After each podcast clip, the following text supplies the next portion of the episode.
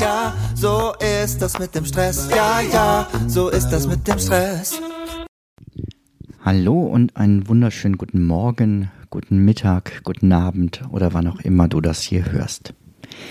Aktuell haben wir den 27. April 2021 und ich habe gestern eine Entscheidung getroffen.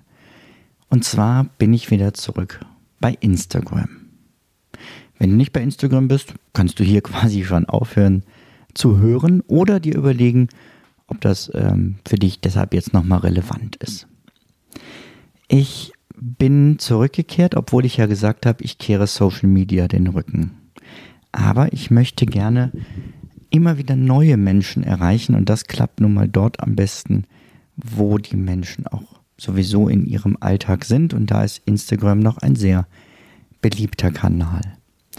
Außerdem mag ich es einfach, Videos und Fotos mit euch zu teilen und das geht bei uns in der Discord-Gruppe zwar auch, aber nicht so einfach wie auf einem Kanal wie Instagram, der nur dafür vorgesehen ist.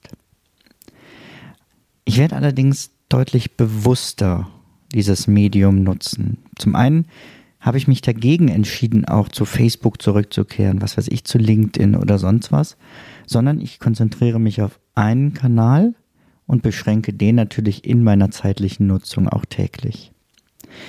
Außerdem überlege ich mir ganz genau, was ich mir da anschaue, wem ich selber also auch aktiv folge ähm, und seine Inhalte täglich oder wöchentlich ähm, konsumiere.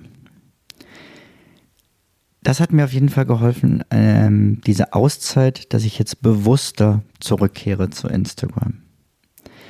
Außerdem hm, habe ich mir genauer überlegt, wofür möchte ich diesen Kanal nutzen und welche Inhalte möchte ich da mit euch teilen.